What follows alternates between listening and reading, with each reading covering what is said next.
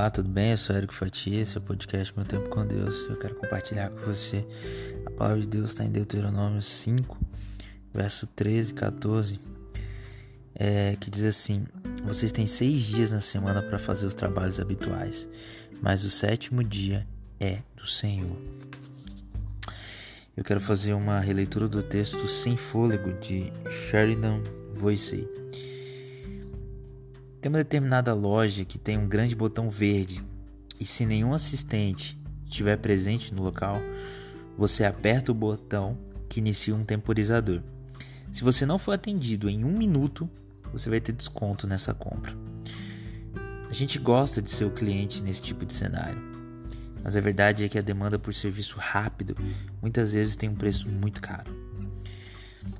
Muitos dentre nós nos sentimos apressados no dia a dia Trabalhamos longas horas, verificamos e-mails várias vezes ao dia, olhamos muitas vezes WhatsApp, sentimos-nos pressionados a cumprirmos prazos cada vez mais apertados.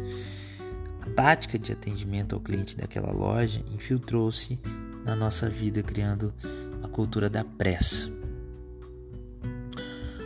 Tudo é urgente, mas será que tudo realmente é importante?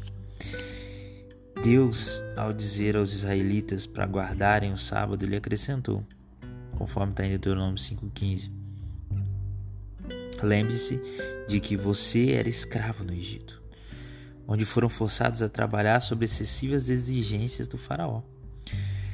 Agora libertos, deveriam dar a si mesmos um dia livre inteiro a cada semana para garantir que eles e os que serviam pudessem descansar, como está lá em Deuteronômio 5,14.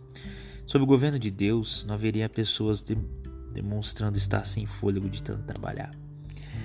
Quantas vezes você trabalha até sentir-se exausto ou se impacienta com pessoas que te fazem esperar? Vamos dar descanso uns aos outros. A cultura do imediatismo é obra do faraó e não de Deus. E fica aqui algumas provocações, né? Como que você e eu podemos resistir à vontade de trabalhar demais? De que maneira você pode demonstrar calma para as pessoas que mantêm você à espera de algo? Muitas vezes eu fui pego é, no quanto eu estava realmente com a minha filha e não trabalhando, o quanto eu estava com ela ali vivendo, curtindo aquele momento. E muitas vezes eu optei por deixar de lado aquilo que eu achava que era urgente para ficar com ela. E hoje eu tenho colhido momentos prazerosos, uma pura intimidade com ela, graças a esse cuidado. E sabe o cuidado que Deus quer para nós é que a gente tenha o nosso tempo para respirar e também para o louvor da glória dele. É um dia para adorar a Deus e também para cuidar do nosso corpo, que a gente descanse. E a sociedade de hoje não é muito diferente da escravidão que os hebreus tiveram no Egito. Afinal de contas, hoje em dia com o celular a gente nunca sai da internet e o trabalho ele não para.